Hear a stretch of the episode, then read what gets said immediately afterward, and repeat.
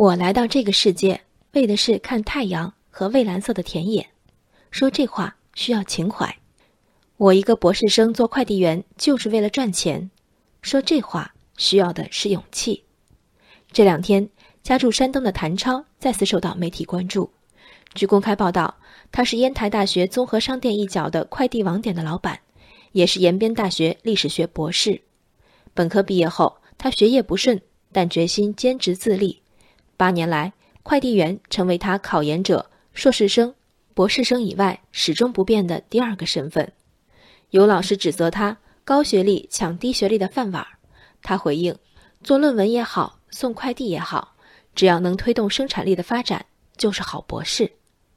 快递员一份堂堂正正的工作，让谭超从二十多岁一路变白到三十多岁，以劳动赚钱，本不欠陌生人任何解释。他八年勉力维持的礼貌，不是在伸张法律意义上的正当，而是一遍遍的自我确认：博士生、快递员职业平等。我们认可了这种平等吗？是也不是。我们受教育开化了，能真诚尊重身边的环卫工人、保安，进而能接受孩子多元的职业选择。这些被尊重的对象与谭超的区别在于。他们没有同时被给予历史学博士身份的选择。我们已足够成熟，对快递员谈何歧视，简直喜爱和依赖。可总有那么一刻，当职业与职业相较，理智说自由选择，直觉说暴殄天物。谭超本可从事与历史学相关的工作，相比如今同行，专业教育给他以更多选择。却不足以保障他在非专业领域有更好的表现。关于谭超的报道屡屡提及他靠脑子送快递、自己编排快速找件的方法，以及他八年经手八十万件，这些书没白读的褒奖成立吗？每年十万件，日均不到三百件的快递量，在一线城市，这是许多老练的快递员单枪匹马的工作强度。而谭超呢？他有一个网点。有全职协助的妻子，还时不时雇二十多名学生兼职。至于他的快速找件法，是将快件重新编码排列，并将序号以短信发送给收件人，取件时按号所记，在场地固定的快递分发点，这是通行做法。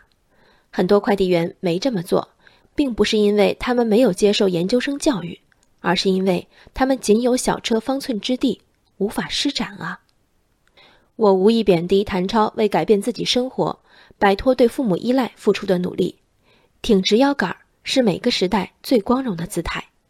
但声称博士之学与他今日工作多有裨益，本质上和反对博士生送快递是相似的优越感。历史学有历史学的门道，快递员有快递员的诀窍，非说自己摸索出诀窍要归功于系统的学术训练，营造到底是博士的舆论。对其他学问稍逊、业务可能更胜一筹的快递员，是一种不公平。谭超这八年不易，好儿子、好丈夫、好男儿，有众人认可的三好，他却还有好博士的执念。多少人全力以赴，每天十余小时达成的学术成果，尚不敢妄称对得起学术帽，遑论白天忙碌于网店，只在夜间温书的谭老板。所谓职业平等。不仅在于抛弃死板的唯有读书高，更在于做出选择后，坦然接受一种人生，坦然放弃另一种可能。人生海海，见微知著。我是静文，往期静观音频，请下载中国广播 APP 或搜索微信公众号“为我含情”。